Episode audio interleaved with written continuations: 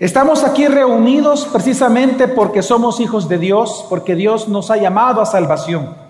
Y estamos aquí reunidos porque necesitamos una vez más de su gracia, necesitamos de su evangelio, necesitamos de su presencia, necesitamos escuchar su voz a través de la escritura. Cielo y tierra pueden pasar, pero su palabra no va a pasar. Y cuando Jesús incluso, y lo leímos hace, o por lo menos lo mencionamos, lo mencionamos hace unas semanas atrás, cuando recién nos pasamos para acá durante seis semanas, el Señor Jesús le preguntó a sus discípulos, ¿ustedes quieren irse también cuando ellos escucharon eh, la noticia de que tienen que comer y beber su sangre, hablando Él como la luz? Pues los discípulos Varios de ellos, muchos, la mayoría se habían ido, se habían retirado pensando que Jesús hablando de canibalismo. Pero en las palabras de Pedro, él le respondió, ¿a dónde iremos, Señor, si solo tú tienes palabras de vida eterna? Hoy estamos aquí reunidos por eso, porque solamente Jesús tiene palabras de vida eterna para nosotros. Sin la palabra de Dios simplemente no pudiéramos caminar.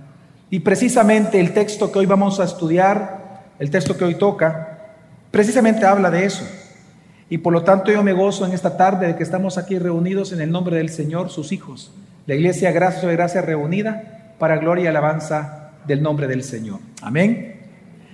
Hermanos, quiero que me acompañen por favor a Juan capítulo 10. Juan capítulo 10, téngalo ahí abierto. Y vamos a leer, para iniciar en su momento, vamos a leer del versículo 6 al versículo 10.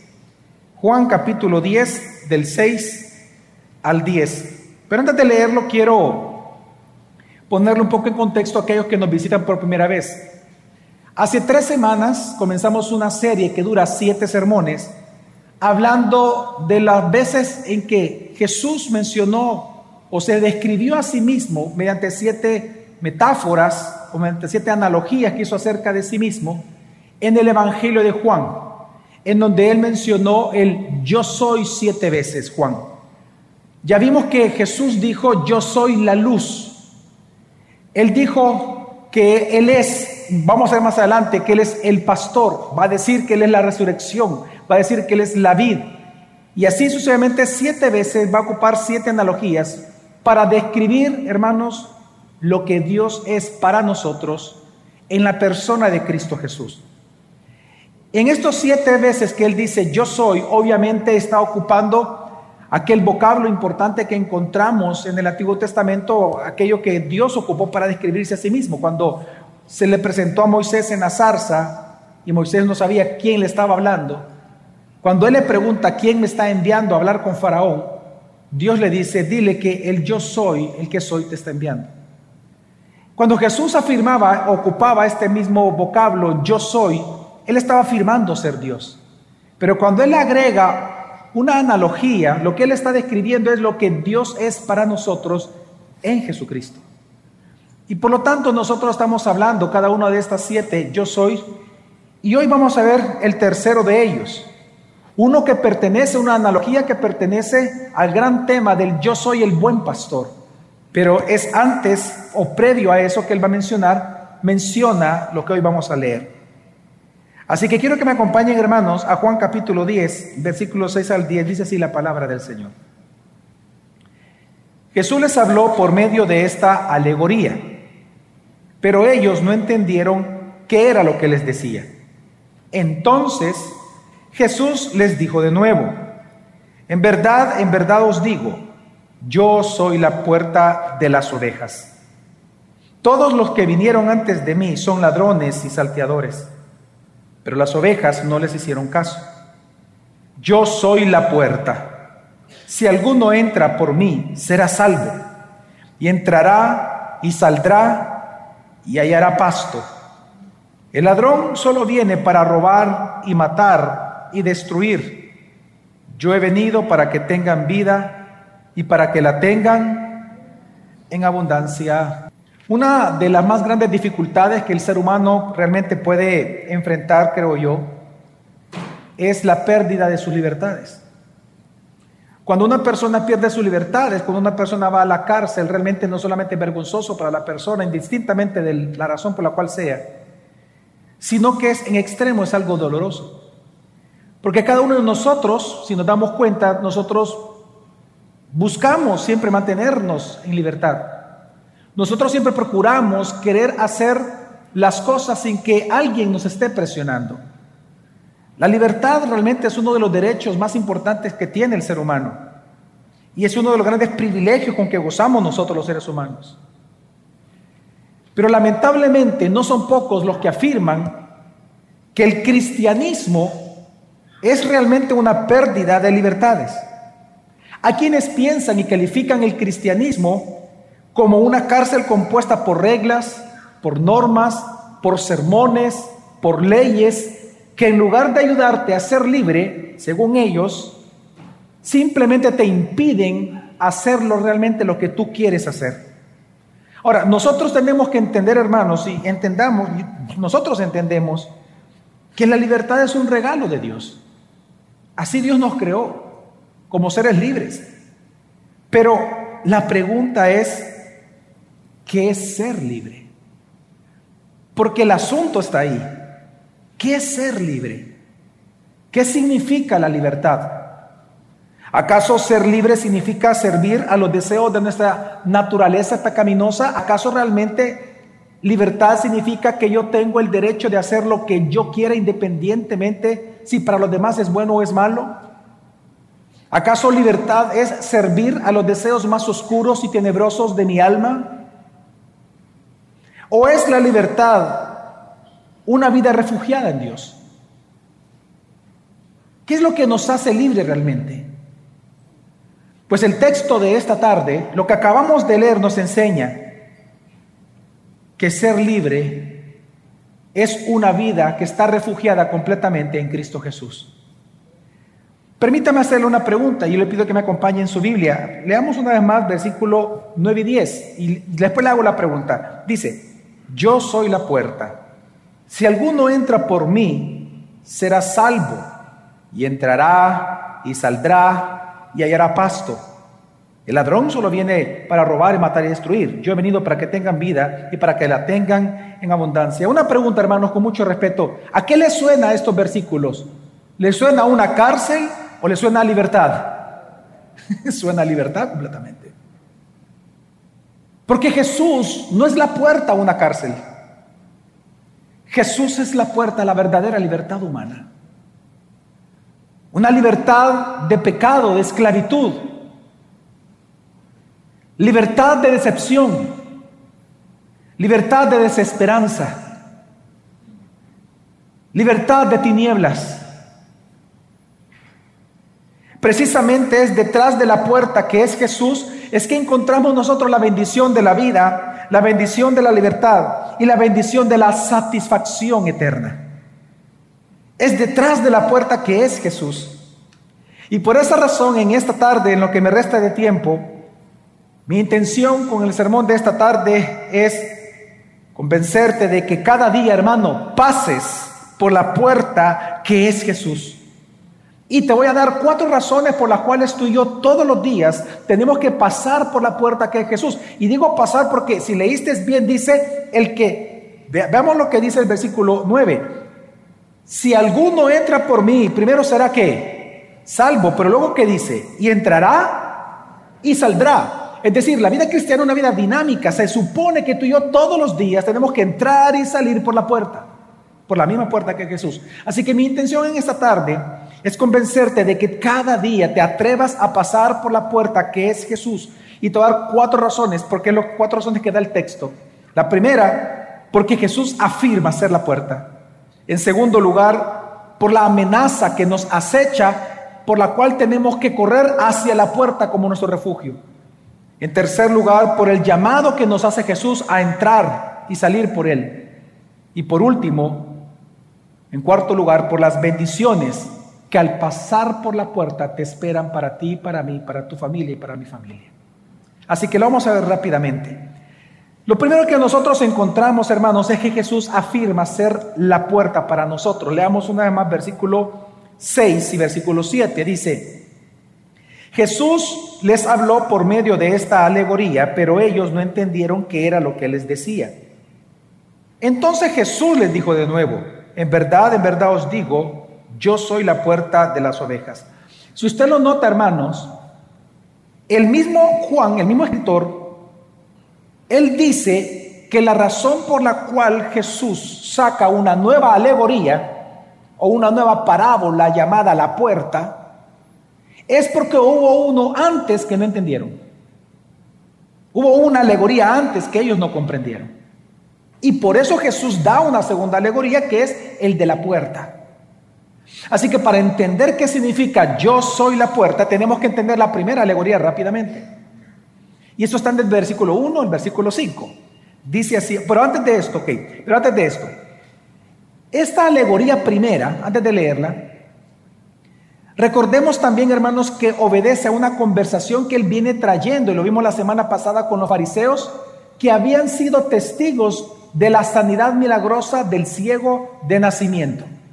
Si nosotros recordamos en el capítulo 9, Jesús sanó a un ciego de nacimiento y los fariseos lo reprendieron a él por afirmar que él era un profeta y un enviado de Dios. Ellos maltrataron al ciego y vamos a hablar un poco más de eso porque está conectado con el yo soy la puerta completamente. Porque precisamente este evento es lo que hace que Jesús hable que Él es la puerta. Y a él lo echan al ciego, lo sacan de la comunidad judía por haberse convertido a Cristo. Entonces, lo que vamos a leer está conectado con lo anterior. Por lo tanto, yo le pido que simplemente su mirada la retroceda un poco más o le dé vuelta a la página y vámonos al último versículo del capítulo 9. Y vamos a leer del, del versículo específicamente 41 hasta el versículo 5 del capítulo 10, para entender la narrativa que estamos trayendo. Ok, veamos Juan 9:41 en adelante, dice, Jesús les dijo, esta fue la conclusión de su confrontación con los fariseos. Si fuerais ciegos, no tendrías pecado, pero ahora porque decís, vemos, vuestro pecado permanece. En verdad, en verdad os digo, el que no entra por la puerta en el redil de las ovejas, sino que sube por otra parte, ese es ladrón y salteador. Pero el que entra por la puerta es el pastor de las ovejas.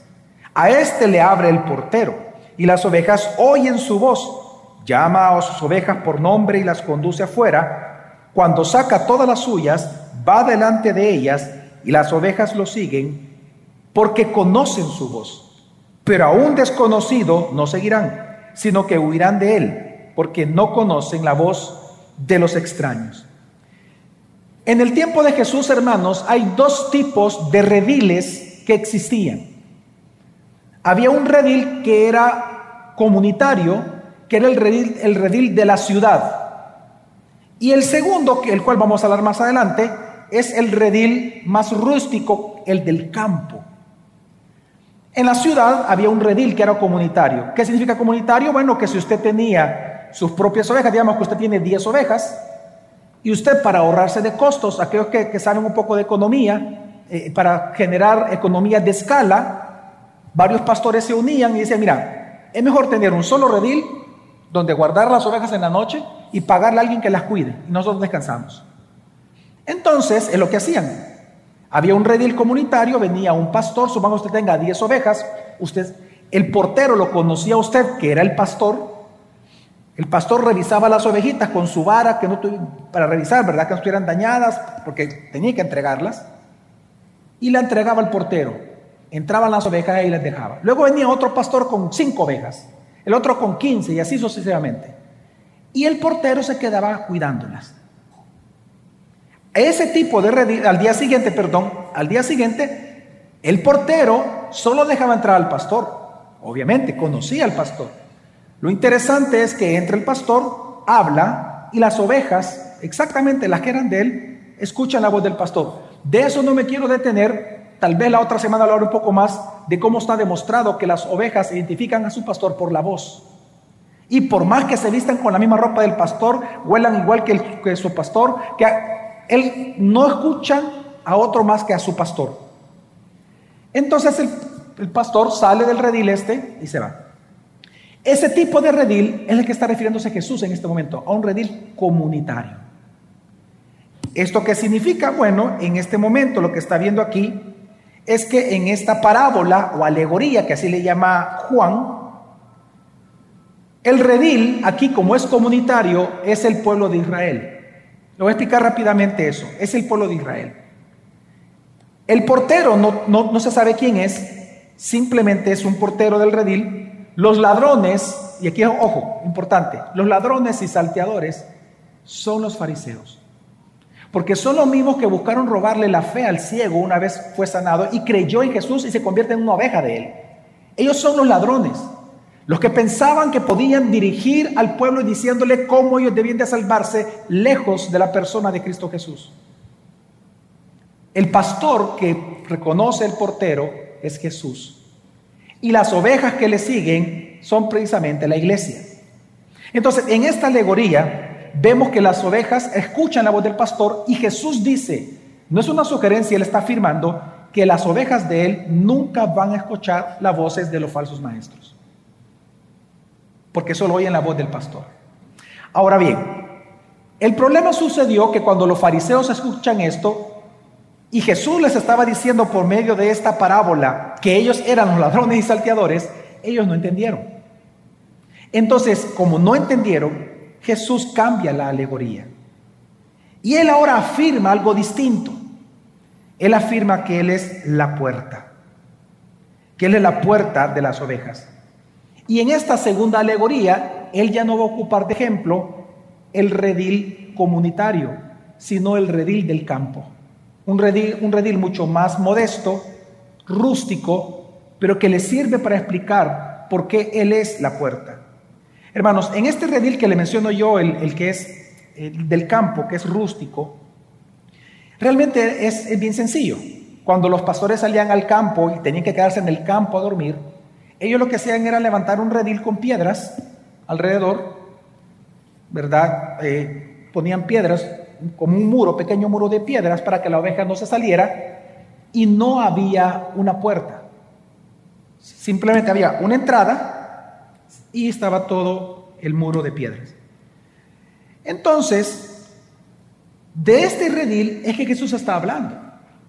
Ahora, para entender un poco mejor cómo es que Él es la puerta, al no haber puerta en ese redil, quiero citar a un erudito del Antiguo Testamento llamado Sir George Adam Smith, en donde él mismo cuenta una experiencia que él tuvo con alguien que es pastor en la ciudad, de, en, esta región, perdón, mal llamada para mí de Palestina, en esta región, este pastor palestino, que él no es creyente, él simplemente vive como pastor en nuestros tiempos modernos,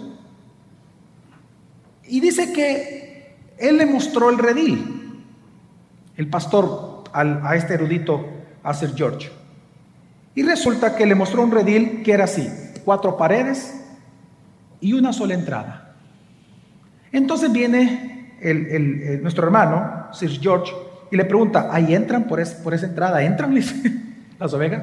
Sí, le responde, quiero citarlo, dice, sí. Y cuando están allí, están perfectamente seguras. Entonces viene Sir George y le pregunta, ¿pero cómo pueden estar seguras si no hay una puerta? Y viene la respuesta del pastor, yo soy la puerta, le dice. Cuando la luz se ha ido y todas las ovejas están dentro, me acuesto en el espacio abierto y ninguna oveja puede salir de redil si no es cruzando mi cuerpo. Y ningún lobo puede entrar al redil a menos que cruce mi cuerpo. Yo soy la puerta. Él no era creyente. Y cito esto porque a eso se refería Jesús. Resulta que es el pastor el que es la puerta. El pastor deja una entrada abierta porque él se acuesta ahí y Él no permite que nadie entre si salga sin que Él lo permita, sin que Él quiera. Entonces, hermanos, cuando Jesús dice yo soy la puerta, significa que Jesús es la única puerta al reino de Dios. Él es la única puerta a la salvación. Él es la única puerta para el rebaño de Dios. Él es la única puerta para entrar a la iglesia. Él es la puerta a la vida, al refugio eterno, a la vida eterna. Hermanos, Jesús es la puerta. Y la entrada precisamente a este redil, la entrada a este redil, a la protección, al refugio, al cuidado, al amor de Cristo Jesús, la entrada es a través de su cuerpo, el cual Él ofreció por nosotros, por nuestros pecados en la cruz del Calvario. Así que la única manera de entrar en la salvación que hay en Cristo Jesús es a través de Jesús, por medio de la fe en Él. A eso Jesús se refiere cuando dice, yo soy la puerta.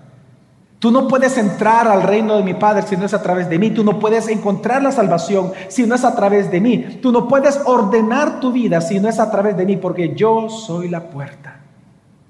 Hermano, Jesús es la puerta. Y la única manera de entrar a este reino de Dios y a todas las bendiciones que están ahí para ti y para mí es exclusivamente a través de la fe en Cristo Jesús. Es por medio de la fe en Él y en su obra. Y por eso es que Jesús, Juan deja claro el milagro del capítulo anterior. Porque el ciego, si bien es cierto, él vio la puerta, Jesús le ofreció entrar. Cuando le dijo, ¿crees? Y la respuesta del ciego, ¿cuál fue? Creo. Y dice inmediatamente, le adoró. Hermanos, así que Él es la puerta. Él no es una pared. Él no, ocupa, él no se dice que Él es una pared. Él no es una escalera aquí. Él es una puerta.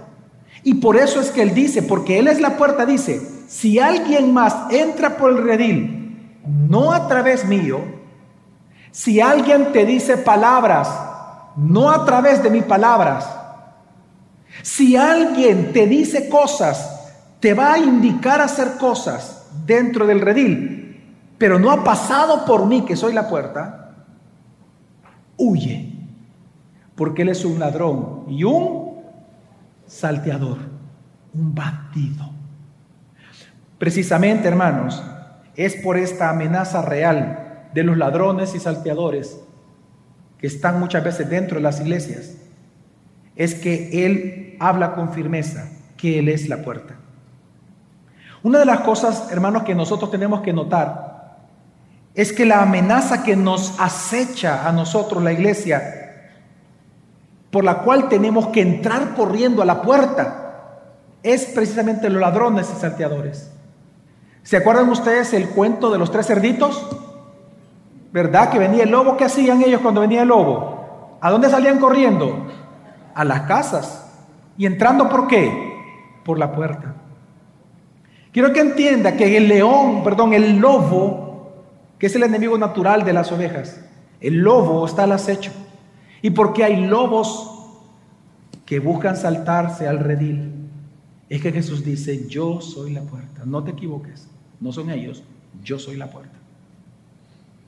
Así que leamos esto porque esta es la razón por la cual Jesús pone precisamente esta, esta alegoría. Versículos 7 y 8 dice, entonces Jesús les dijo de nuevo, otra vez, otra alegoría. En verdad, en verdad os digo, yo soy la puerta de las ovejas. Todos los que vinieron antes de mí son ladrones y salteadores. El ladrón solo viene para robar y matar destruir. Hermanos, Jesús se refiere que desde el Antiguo Testamento nosotros vemos personas religiosas, líderes religiosos, que afirmaron falsamente tener la información o las noticias de cómo la gente podía entrar en el reino de Dios o podía salvarse ellos mismos. Pero Jesús le llama a estos hombres que hablando casi como en nombre de Dios, pero ofreciendo una salvación fuera de Jesucristo, pues precisamente Jesús les llama ladrones y bandidos, porque la intención de ellos es robar tu fe, destruir o matar tu esperanza, destruir tu vida. Esto es lo que nosotros vemos que los fariseos hicieron con el ciego, porque cuando Jesús está hablando de ladrones aquí, Él está refiriéndose como ejemplo de los fariseos. Él está señalando directamente a la actitud de los fariseos con el ciego. Porque si tú te das cuenta, ellos en primer lugar quisieron robarle la fe al ciego. ¿Cuándo? Cuando en el versículo 9, si usted, si usted quiere revisarlo, capítulo 9, por ejemplo, en el versículo, perdón, 24, ellos le dicen al ciego que Jesús es un pecador. Porque lo que querían ellos era robarle la fe. Él acababa de decir, yo, yo sé que Él es un enviado de Dios. Si no, no haría estas obras que son de Dios. Él es un enviado y él es un profeta. Entonces ellos le dijeron en el versículo 24, buscaron convencerle. Ellos le transmitieron una cristología, una cristología fuera de Cristo. Y le dijeron, Él es pecador. Le intentaron robar su fe. En el versículo 29 trataron de matar su esperanza, la esperanza de Él, de salvación, cuando le dicen a Él, nosotros somos de Moisés, de Él nosotros no sabemos nada, de dónde viene, de, quién es. En otras palabras, quisieron hacerle dudar al ciego de la divinidad de Cristo Jesús. Y en el capítulo 9, versículo 34, quisieron destruir literalmente la vida de él al echarlo de la comunidad. Porque recordemos que al echarlo de la comunidad de fe de los judíos, perdón, de la comunidad de los judíos, era que ningún judío, y eso está, eso está atestiguado por la historia, hay documentos históricos que lo confirman, cuando alguien se convertía a Cristo y era judío, y la comunidad judía lo echaba por eso, nadie le vendía ni siquiera huevos, era prohibido. Nadie podía comprar nada. Alguien que fuera convertido no le podía comprar a un judío, los judíos no te vendían por haberte convertido a Cristo. Entonces cuando ellos lo echan de la comunidad, es porque querían destruir su vida por haber creído en el Evangelio. Jesús a ellos se refiere como ladrones. Entonces, lo que está haciendo aquí Jesús, hermanos, Él está reclamando su autoridad y su derecho exclusivo de ser la puerta a la salvación eterna. Lo que Jesús está enseñando, hermanos, es que cualquier ser humano aquí en San Salvador, en el sabor donde tú vivas, cualquier ser humano que afirme tener la fórmula de la salvación, pero que no sea por medio de Jesucristo, ese es un ladrón. Ese es un ladrón. Cualquiera que te predique que la bendición viene por algo fuera de Cristo, ese es un ladrón y un salteador. Por eso es importante siempre tener en la mente que Jesús es la puerta. Y hoy en día nosotros tenemos muchos ladrones y salteadores que nos acechan a nosotros la iglesia todo el tiempo. Solo quiero mencionarte cuatro como ejemplos. Número uno, los liberales. Los liberales, o los teólogos liberales, o la teología liberal, o el liberalismo teológico, como quieras llamarle. Fíjate que ellos no niegan a Jesús. Ellos creen que Jesús existió como hombre. Ellos no pueden negar al Jesús histórico. Lo que ellos no conciben es que Él haya nacido de una virgen, que ha sido concebido por obra y gracia del Espíritu Santo. Ellos no conciben que Él ascendió al cielo. Ellos no conciben que sea el único medio de salvación. Porque ellos consideran todo lo milagroso de la Biblia un mito.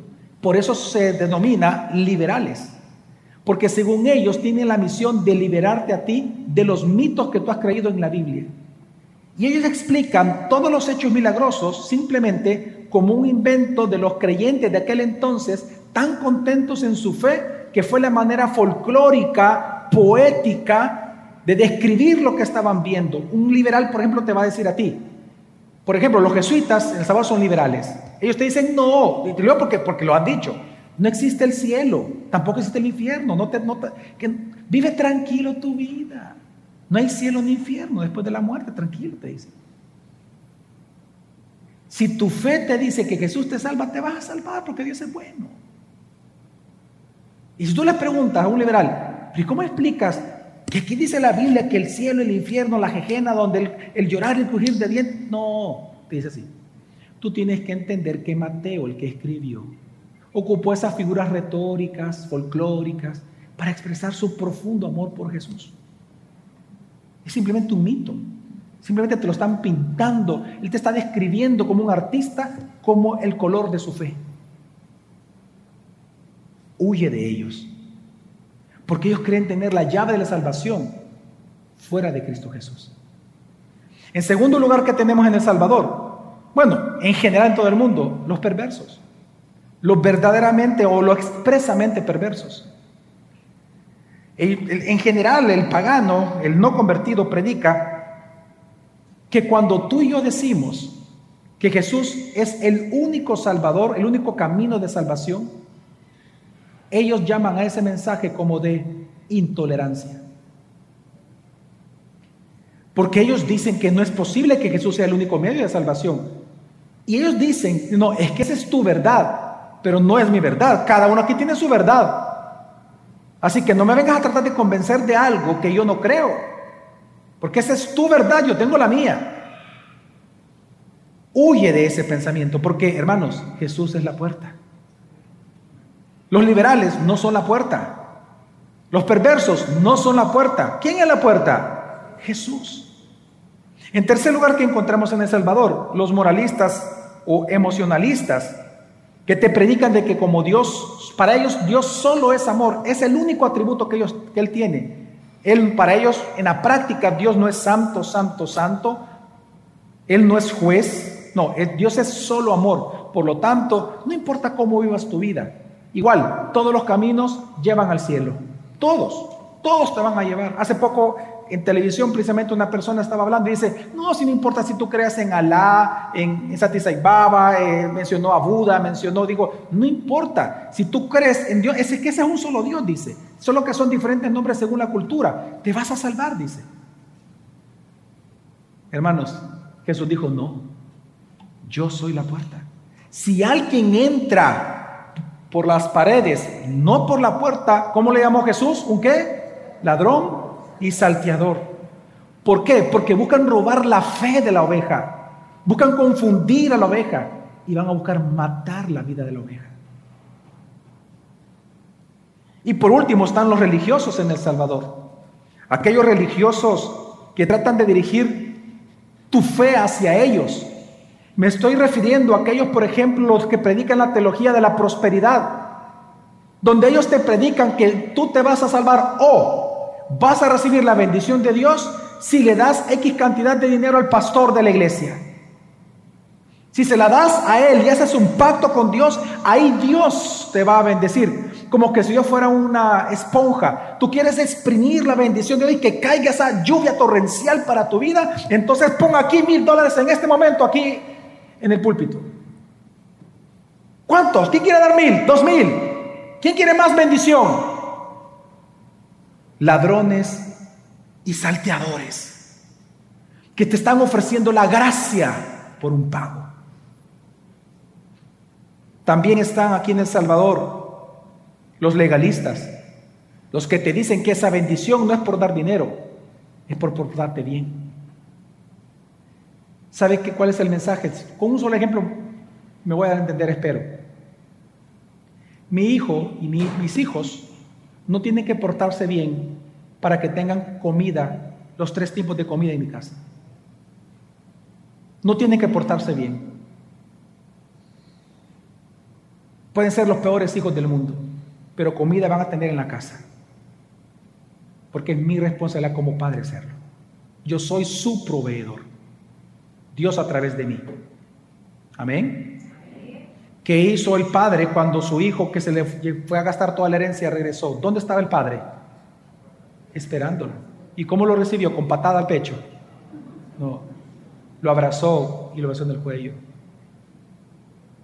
¡Bom! Le una salvadoreña con la chancleta. ¡Bom! ¿Qué? No.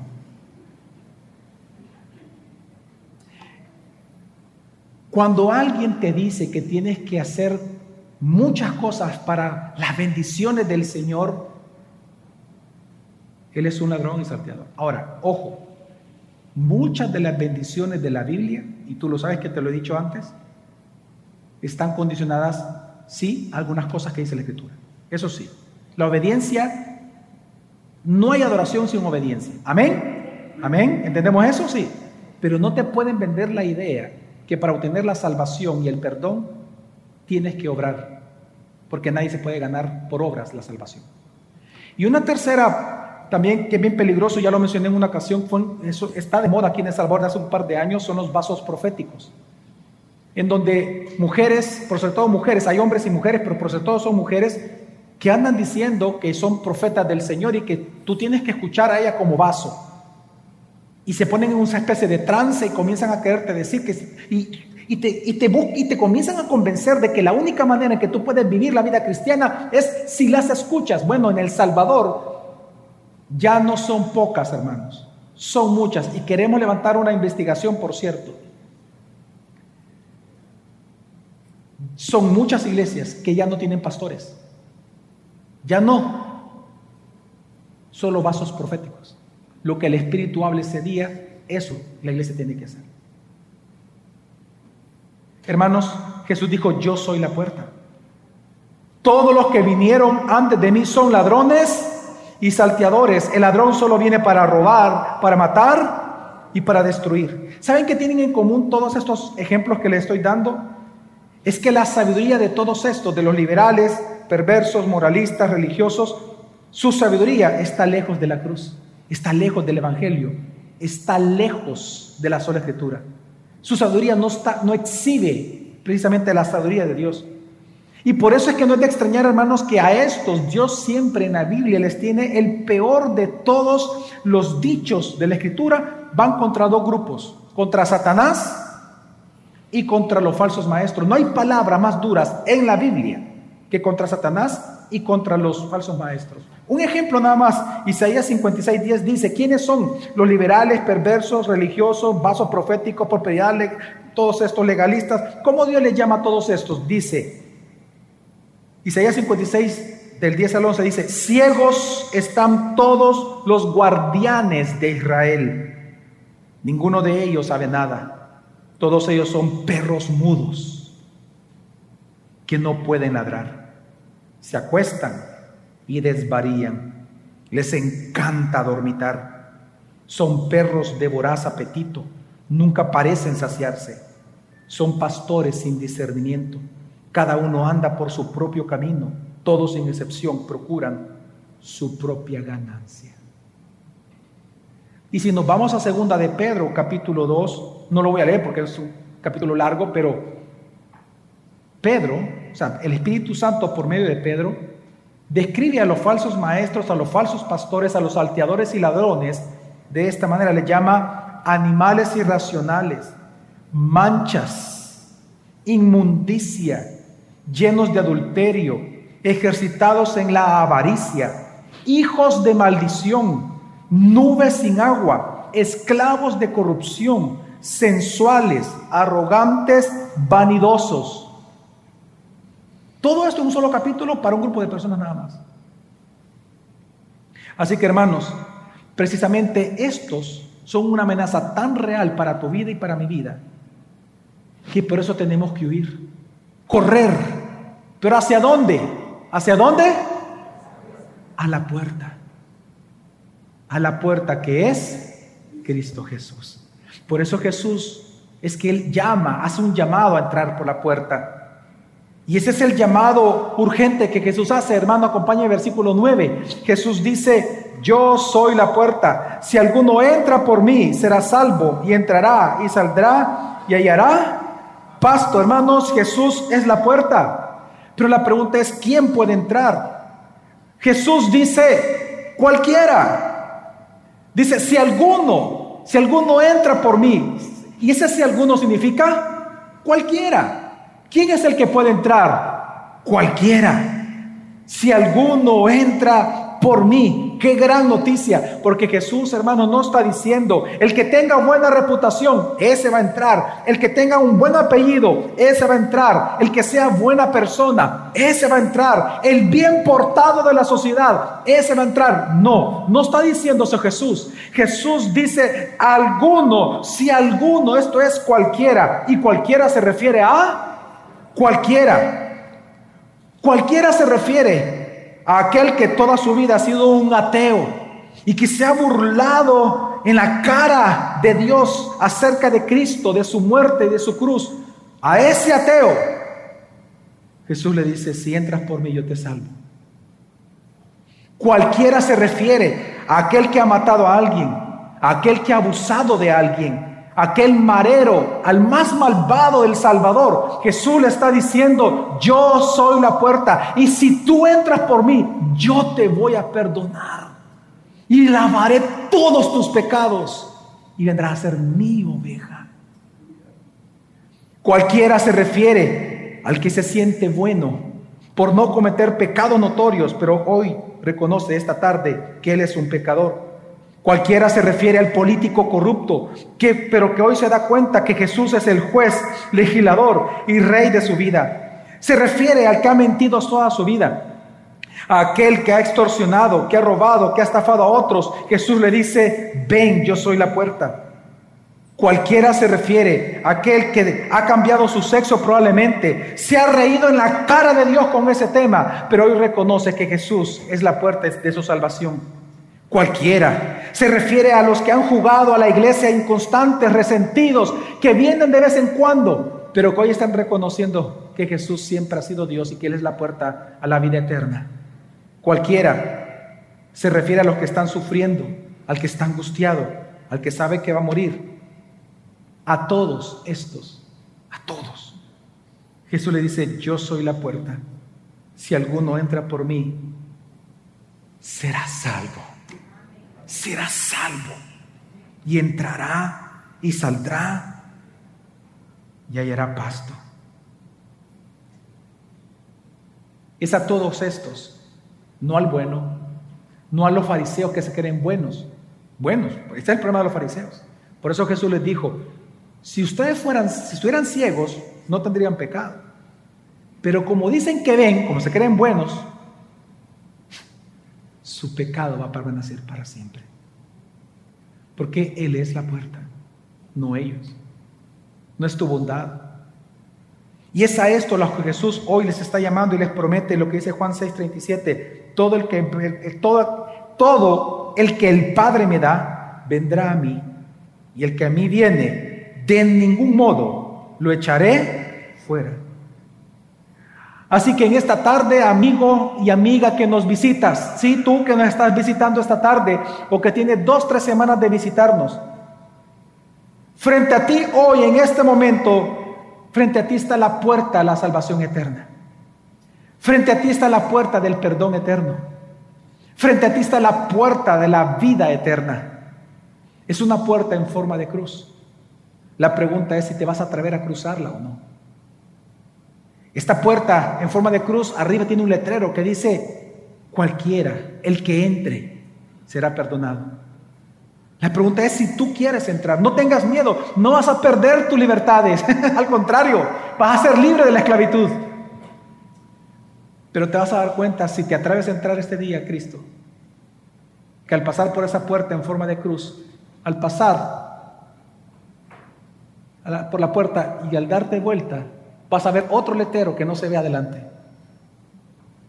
Un letrero que dirá y que dice, elegido desde la eternidad por siempre para ser mi hijo. Tú eres mi hijo. La pregunta es, ¿quién quiere entrar a la puerta? ¿Quién quiere entrar en la puerta? ¿Quién quiere entrar en Jesús esta tarde? ¿Quién le dice, Señor, sálvame? Mi vida es un desastre, sálvame Jesús. Yo soy de los que he creído un falso mensaje, sálvame Señor. ¿Quién quiere entrar en la puerta? ¿Quién quiere ser libre de la culpa de todos sus pecados? Yo soy la puerta. Si alguno entra por mí, dijo Jesús, será salvo y entrará y saldrá y hallará pasto. Ahora, ¿qué vas a encontrar detrás de la puerta? ¿Cuáles son las bendiciones que tú vas a encontrar detrás de la puerta? Jesús lo dice. Versículo 9, una vez más, acompáñeme y dice, yo soy la puerta. Si alguno entra por mí, será salvo. Luego que dice, y entrará y saldrá y hallará pasto. Así que, ¿qué encontrará cualquiera que entre por la puerta que Jesús? Tres cosas. Salvación para siempre en primer lugar. Porque dice, será salvo. Y en la Biblia encontramos muchas ilustraciones. Por ejemplo, al igual que el arca, solamente los que entraron en el arca, los que se atrevieron a entrar en el arca, los que no se burlaron del arca de salvación, aquellos que sí, porque recuerden que a todos les fue predicado entrar, a todos, dice la escritura. Noé fue predicador, pero solo los que entraron al arca, esos fueron salvos. A los que entraban por la puerta en las ciudades de refugio del Antiguo Testamento, esos eran salvos de la venganza de los que los querían matar. Pues aquí está Jesús diciendo que lo primero que tú vas a encontrar si entras por red, por la puerta, es salvación para siempre. Dios quiere perdonar tus pecados, lavarte de toda inmundicia y declararte al oído, ya no te sientas culpable. Yo pagué por todo tu culpa. Y te libera de la culpa, de todo lo malo que has hecho. De todo. Lo segundo que encuentras desde la puerta es seguridad y refugio para siempre. El pastor es, el, es la puerta, el pastor. Él es la puerta del redil. Así que en Jesús, lo que está diciendo aquí la escritura, hermanos, en Jesús, cuando entras por la puerta, no solo serás salvo, sino que estarás a salvo de los falsos maestros. Estarás a salvo para siempre. Y esta es una promesa, porque ahí mismo en el capítulo 10, más adelante dice, versículo 28, y yo les doy vida eterna y jamás perecerán y nadie las arrebatará de mi mano. Y en tercer lugar, ¿Qué Dios te ofrece? ¿Qué es lo que vas a encontrar? Una vez más, no solo salvación, o sea, no solamente encontrarás salvación, no solamente serás salvo, no solamente estarás a salvo, sino que estarás satisfecho para siempre. Lo tercero que vas a encontrar detrás de la puerta es satisfacción para siempre, porque dice, entrará y saldrá y hallará pasto. Hermano, la vida cristiana es una vida dinámica, es una vida en donde todo el tiempo, cada día, tú tienes que salir al mundo a trabajar. Aquí estamos hoy reunidos, pero una vez salgamos de aquí te vas a enfrentar al mundo directamente. Si después de aquí vas a comer con tu familia, ahí donde vas a ir a comer, vas a enfrentar el mundo y su pensamiento. Pero precisamente porque vamos a tener que salir al mundo, Dios te dice, sal satisfecho. Lo que encuentras en Cristo es satisfacción. Si tu, perdón, si tu pecado ha sido perdonado, si tu culpa ha sido quitada, esa satisfacción te llevará a vivir en paz con los demás fuera de acá. Hermanos, en cada día tú tienes que salir al mundo, pero Jesús te ofrece salir satisfechos y satisfecho en Él. Mira, yo sé, yo sé que los placeres que ofrece el mundo bueno, precisamente se, llama placeres porque te causan un placer. Yo sé que los placeres del mundo son llamativos. Yo sé que los placeres del mundo, hermano, te, te van a dar una sensación de satisfacción. Pero recuerda que el gran problema con eso es que es temporal. La satisfacción del mundo se acaba en la misma noche, en 15 minutos, en 30 minutos. Pero la satisfacción de Cristo es eterna porque es para siempre. Yo sé, hermano, que la satisfacción que el mundo te ofrece es atractiva. Pero recuerda que es temporal. Jesús dijo, si alguno bebe de esa agua, volverá a tener sed. Pero si alguno bebe del agua que yo le daré, de su interior correrán ríos de agua viva. Así que yo sé que tú vas a encontrar placer, pero imagínate esto, por un momento imagínate. Si tú encuentras placer en las cosas creadas, ¿te imaginas el placer que vas a encontrar en el creador de esas cosas? Imagínate que tú encuentras placer en el sexo, pero ¿quién inventó el sexo? ¿Te imaginas el placer que vas a encontrar en Dios?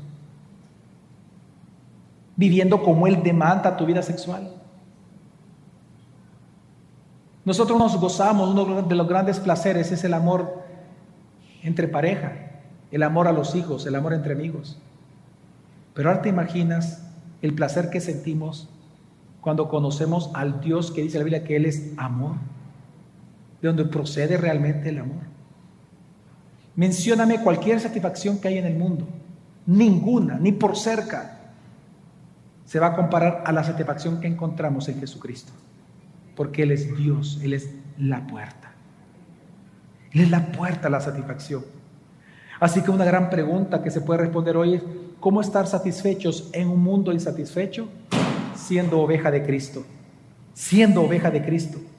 Así que satisfechos en la gracia que recibimos del pasado, nuestra fe en el presente por cosas del futuro está tan satisfecho que en lugar de quitar vamos a dar, en lugar de demandar, vamos nosotros a servir. Al inicio, para concluir hermanos, yo les dije a ustedes que muchos tienen el miedo a perder su libertad entrando o viendo el cristianismo. Yo fui uno de esos, por eso lo menciono. Yo fui tan arrogante y mi carne es una lucha constante y he sido perdonado por eso y lavado mis pecados. Pero yo recuerdo que yo tenía ese miedo de decir, pero aquí el cristianismo es que deja de ser esto. lo que y lo que uno no se da cuenta es que hay placer en dejar todo esto por Cristo. Porque la satisfacción está en Él. Pero al inicio les dije que muchos tienen miedo a perder la libertad. Pero hoy esta tarde hemos visto que Jesús es la puerta a la verdadera libertad. Y en eso jamás, jamás lo vayas a olvidar. Un pez, imagínense un pez. Un pez realmente solo es libre si está restringido a la naturaleza, al, ambiente natural al cual pertenece, que es el agua. Supóngase un pez rebelde que diga, aquí me tienen a preso, y que esto no es libre, yo quiero ser libre, libre es allá afuera, donde no hay agua y salta el pez y se va a la tierra, ¿qué le va a pasar a ese pez? Se muere. Hermanos, ¿sabes por qué sufrimos tanto en este mundo y por, qué no pertenecemos a este mundo? Nosotros pertenecemos al cielo. Allá está el agua, no acá. Y Jesús es el agua. Jesús es el agua y a Él nos debemos. Y es en Él en donde estamos satisfechos. Es en Él donde realmente somos libres para siempre. En Él encontramos libertad como cual pez en el agua. Pero siempre y cuando estemos en Cristo, seremos libres de la esclavitud del pecado. Amén. Así que hermano, yo, yo te animo en esta tarde a que confíes en el Señor como la puerta. Quiero terminar contando una pequeña historia. Estaba pensando si decirle o no, pero tengo un minuto ahí de una familia de nuestra iglesia, muchos de ustedes los conocen. Es una familia de apellido Montoya, que los queremos mucho, son serviciales en la iglesia, tienen muchísimos años, ya ni recuerdo cuántos años tengo de conocerlos, pues si por aquí está, porque no sé dónde están, pero tenemos muchísimos años. ¿Cuántos años, Henry? Unos 20 años de conocernos. Yo los, yo los conocí solteros, están casados. Una familia que amamos mucho, que han sufrido mucho. No solamente han sufrido persecución, han sufrido literal, es decir, amenazas de asesinatos, los han perseguido, las maras precisamente sino que vino una prueba muy fuerte en su vida, que es el cáncer. Nosotros los que conocemos a ellos lo sabemos porque toda la iglesia oró por ellos y ellos han dado el testimonio públicamente, por eso me siento en libertad de hablar públicamente. De hecho, les pedí permiso a ellos de contar esto. Vino el cáncer en la vida de ella, la esposa de Henry. Y cuando las mujeres saben que cuando entra ese cáncer, cuando van a entrar a quimioterapia, tienen que cortarse el cabello sus dos hijos, que tenían 8 y 5 años respectivamente, ellos me cuentan que ellos, ellos como padres nunca quisieron hacerlos sentir a ellos ajenos de la, de la enfermedad que estaba sufriendo la mamá. Así que ellos, en, en sus términos, pero le explicaron, mamá tiene una enfermedad de muerte y puede morir en cualquier momento. Ellos no le ocultaron la verdad a ellos. Pero viendo los hijos y le preguntaron, pero esto es una prueba de Dios, y es una prueba, papá. Entonces cuando ella se fue a rapar el cabello, y llevaron a sus hijos. Y ellos, pero se quedaron impactados. Se vino el hijo y dijo, yo también quiero, y también la niña, y se, todos se raparon el cabello en apoyo a ella. Pero la hija, de ocho años en aquel momento, como producto de la enseñanza de sus padres, que nos consta a nosotros en la palabra, escribió una canción junto con su hermanito de cinco. Voy a leérsela, tal vez no tenga métrica para usted. Una canción de niños, escrita por niños. Pero esta canción fue con la que cuando ella estaba pasando su peor momento, la mamá, le cantaban a ella. Y me cuenta que después de años, porque para la gloria del Señor ella está sana, todavía cuando tienen problemas, los niños cantan esta canción en familia con ellos. Y dice así, Los de ASI siéntanse también orgullosos, los del colegio. Dice, la fe es una de las palabras más importantes y también es la palabra que necesitas para luchar. Uh, pone. La fe es una acción. El amor es otra de las palabras que te inspiran y te motivan. Uh. El amor es paciente, bondadoso y es una virtud. Y Dios está lleno de amor y bondad, bondad, bondad.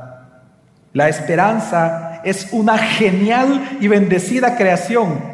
Nos da mucha tranquilidad y sabemos que Dios está con nosotros. A Dios le pido una fuente de esperanza que nos llene con alegría y de paz. Dios ha sido bondadoso y amoroso. Él nos ha dado paz. Que nos llene de paz. Que nos guarde. Dios es amor. Dios nos da la esperanza. Dios nos da la fe. Dios no pone pruebas, nos pone pruebas, pero es para que nuestra fe se ponga a prueba. La fe se tiene que levantar y nosotros no quebrantar. La fe se tiene que levantar y nosotros no quebrantar. Dios es nuestro refugio, la puerta. Dios es amor. Oh, amén.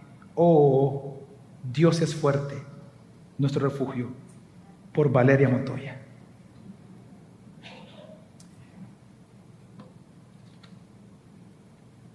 Detrás de la puerta que es Jesús, todos pueden encontrar la bendición de la vida, de la libertad y de la satisfacción eterna. Así que cada día que tú pases, hermano, pasa por la puerta que es Jesús porque solo Él es la puerta, por la amenaza que te acecha el mundo, por el llamado que Él nos hace entrar y salir, y por las bendiciones que te esperan. En esta familia, me estaban contando ellos que esta, cada vez que viene una prueba en la vida de ellos, cantan esta canción, donde dicen, la palabra que más se repite es paz, si se dieron cuenta, paz, paz, paz. En donde ellos reconocen que Jesús es la puerta a la paz y su refugio eterno. Amén. Ruego al Señor que todos podamos esta tarde comprender esa gran verdad que Jesús es la puerta. Vamos a orar.